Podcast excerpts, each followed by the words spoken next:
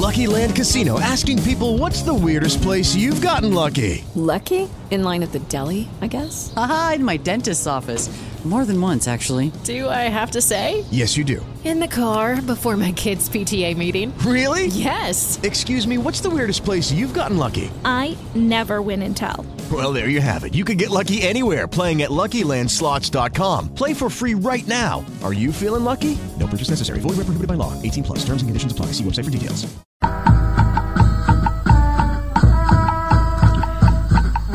Ese ritmo de fondo son los golpecitos que da Gustavo Gatica, su instrumento fuera de la municipalidad de Colina, exigiendo libertad para los presos políticos de la revuelta cuando se cumplen 10 meses desde el 18 de octubre.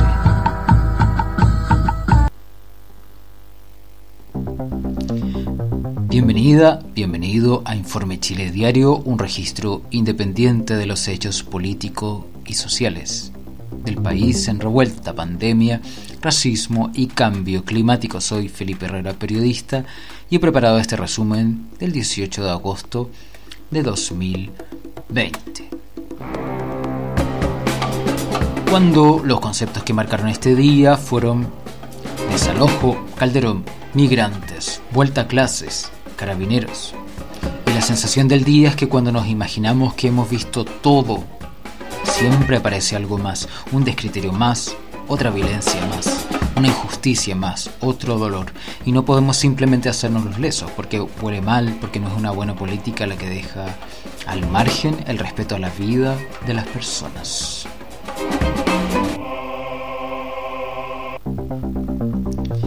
Este día hubo finalmente un acuerdo entre el gobierno y el Machi Celestino Córdoba que permite salvarle la vida. El acuerdo consistió en el traslado a un centro de educación y trabajo, una salida al regue por hasta 30 horas, la no sanción a los otros comuneros en huelga, quienes también podrán postular a estos centros. Se facilitará la revisión de las medidas de prisión preventiva y arresto domiciliario, también decía. Además, el establecimiento de módulos especiales para pueblos originarios y diálogos interculturales penitenciarios. Dicho estos, que firmó el subsecretario de Justicia, los presos mapuches de Angola y Lebu seguían en huelga de hambre. Sergio Mico advirtió que dicho acuerdo no debe olvidar el conjunto de los incumplimientos.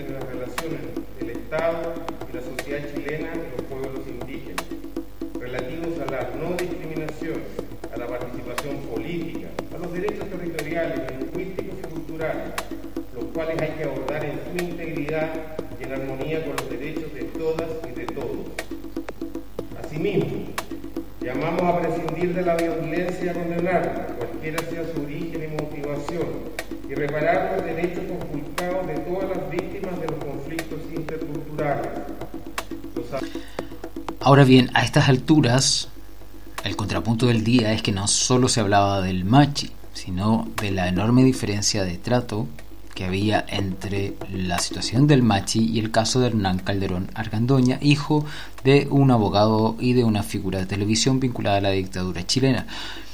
El hombre fue formalizado por evidencia de acuchillar a su padre, quedando en prisión preventiva, pero en la clínica Los Cedros, por una supuesta enfermedad mental. Lo mandaron a su Sorrehue, ironizaba Pedro Cayuqueo Así también otros recordaban que el sistema fue distinto con Roberto Campos Valls, profesor que pasó 56 días preso por romper un torniquete. Hernán Calderón Argandoña está acusado de parricidio y pasó seis días prófugo. Y esto es lo que decía la fiscalía. Porque aquí no se trata de, de especular. Estuvo seis días prófugo y apareció subrepticiamente en una clínica es una persona que elude la acción de la justicia. ¿Por qué el Estado tiene que desplegar fuera de sus recursos ordinarios un carro de gendarmería para custodiarlo en una clínica privada? ¿Cuál es la diferencia? ¿Qué hace que el señor Hernán Calderón Argandoña sea distinto de Juan Pérez Soto? Ninguna. Ese informe, lejos de ser suficiente, aparece el día de hoy, y lo digo así, aparece el día de hoy fundando algo que no tiene ningún respaldo Ningún antecedente previo. Esto es el día de hoy. Y con Siguiendo con el contrapunto, del otro lado, el hijo del matrimonio Luxinger Mackay decía que el Machi no es un líder, es un asesino que tiene que estar cumpliendo una condena y esa condena son 18 años, a pesar de que esa condena se dio en un juicio bastante viciado y con pruebas bastante dudosas. En la misma línea, lamentaron el acuerdo los parlamentarios de Chile Vamos, decía el mostrador. Digámoslo claro, a una persona le dan prisión preventiva en un centro de rehabilitación y a otro otro tiene que hacer huelga de hambre para exigir el cumplimiento de un convenio internacional. El niñito en Spa Clínica cómodamente disfrutando la prisión preventiva mientras los cabros de la primera línea, muchos titulados profesionales imputados con muchísimas menos pruebas los tienen secándose en Santiago 1. El sesgo de clase y el control social es evidente, dice la usuario de Twitter, el usuario Jiménez Volta. Em, ¿Qué decir? Nos recuerda la desigualdad, pero también nos recuerda el racismo. ¿Por qué? Porque este martes el personal de carabineros desalojó a 20 familias que construyeron asentamientos irregulares en la población Los Aromos en Colina. Esta familia son siete personas, siete adultos que están, eh, que quedaron en la calle con niños, ya, en donde eh, se quedaron sin nada. En este sector, fíjate cómo rompieron esta casa. En las imágenes se ve la casa totalmente en el piso, destruida, todas las paredes rotas. Y los mandaron a vivir, a, a, quedarse en la calle. Así de simple. la municipalidad de Colina. Basura.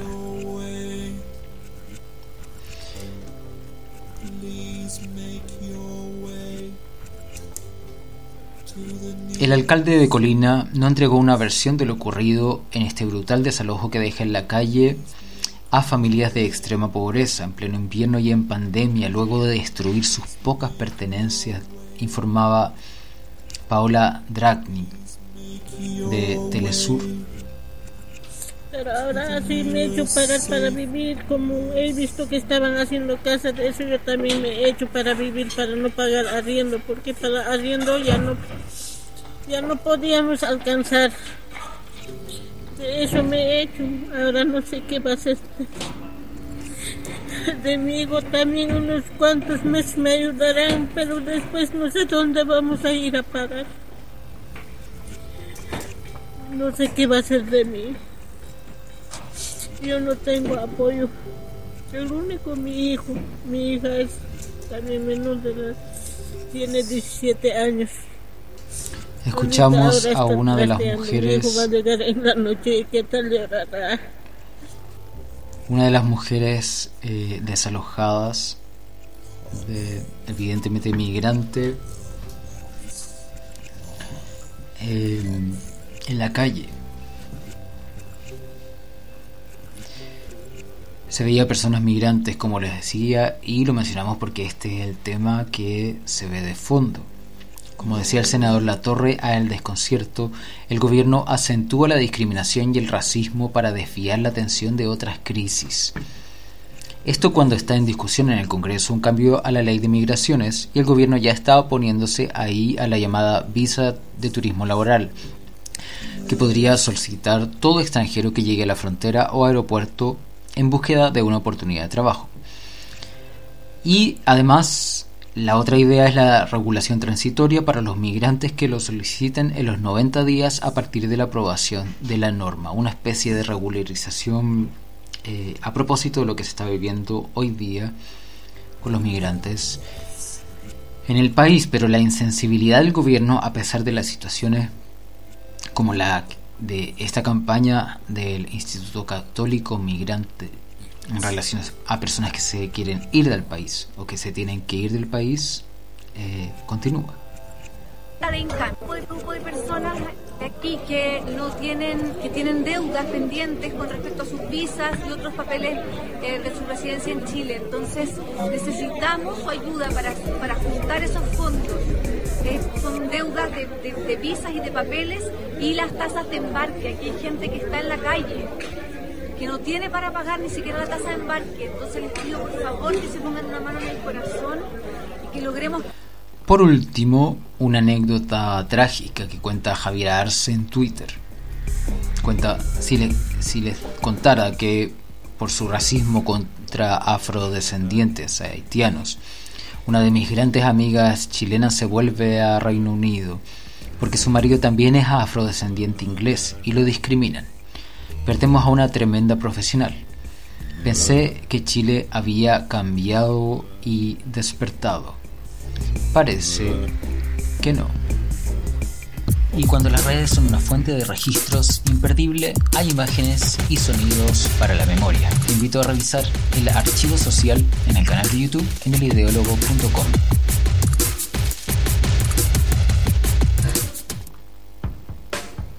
Y bueno, uno hace esto mayoritariamente a solas frente al micrófono, pero sería súper interesante tener tu opinión. Y para eso, si entras a elideólogo.com slash informe chile, abajito, hay un espacio para comentarios. Te lo agradezco. Y también te invito a que se lo recomiendas a una persona, solo una persona que creas que le pueda servir tener esta otra mirada. Soy Felipe y gracias por escuchar. Te repito el sitio, elideólogo.com slash informe chile.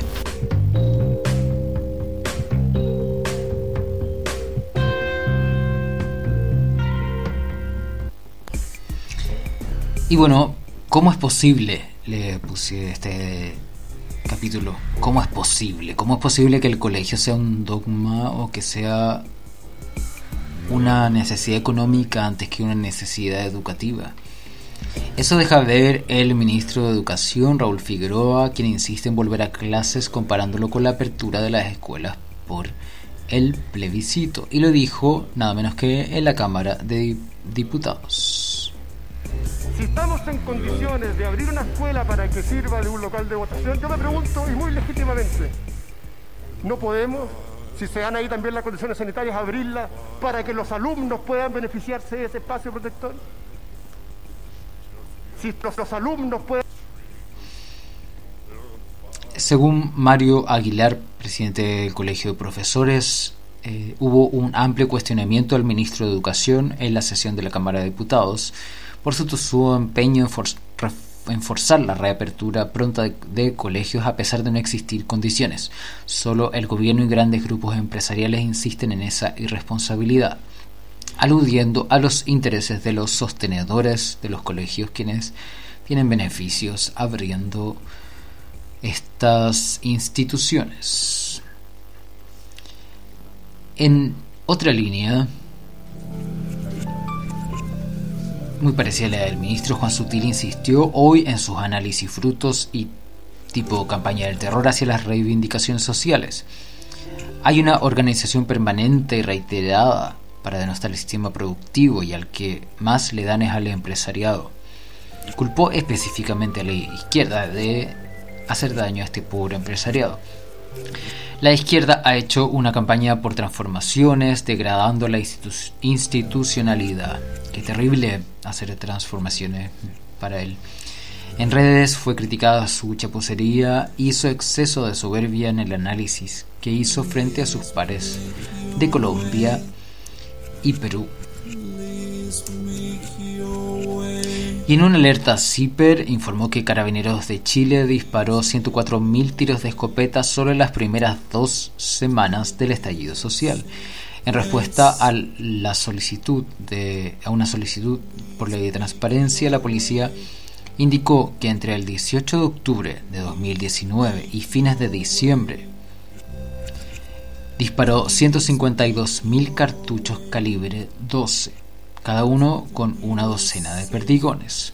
O sea, estamos hablando de más de 1.300.000 perdigones. Y bueno, como les decía, 104.000 cartuchos la primera quincena, provocando 126 víctimas de lesiones oculares y el siguiente mes 43.000, pero los heridos oculares subieron a 214. CIPER reconstruyó las órdenes impartidas, la munición ocupada, los reglamentos que no se respetaron y los nulos resultados de las acciones para reeducar al personal en el uso de armas antidisturbios, sin provocar lesiones graves.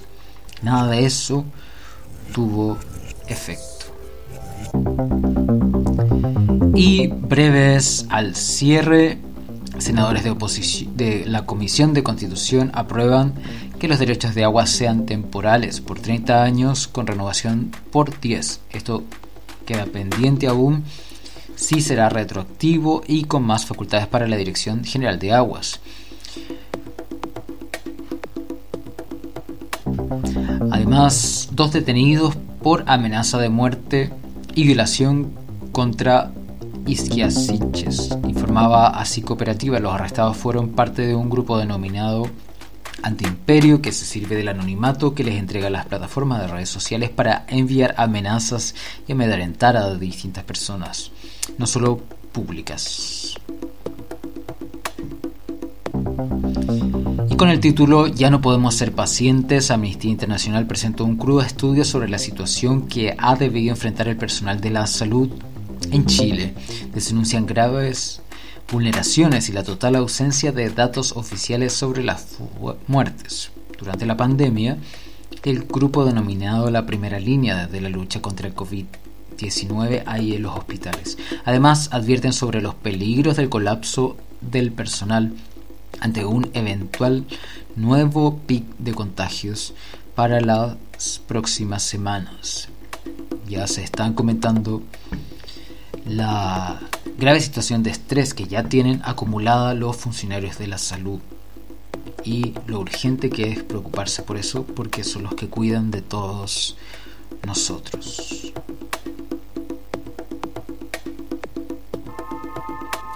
Hasta aquí este registro al 18 de agosto de 2020. Puedes suscribirte a este resumen informativo en tu plataforma de podcast favorita. Y si quieres más detalles, puedes buscar Informe Chile a fondo para entrevistas y crónicas. Visita también elideólogo.com slash informe chile. Hasta pronto y muchas gracias por escuchar.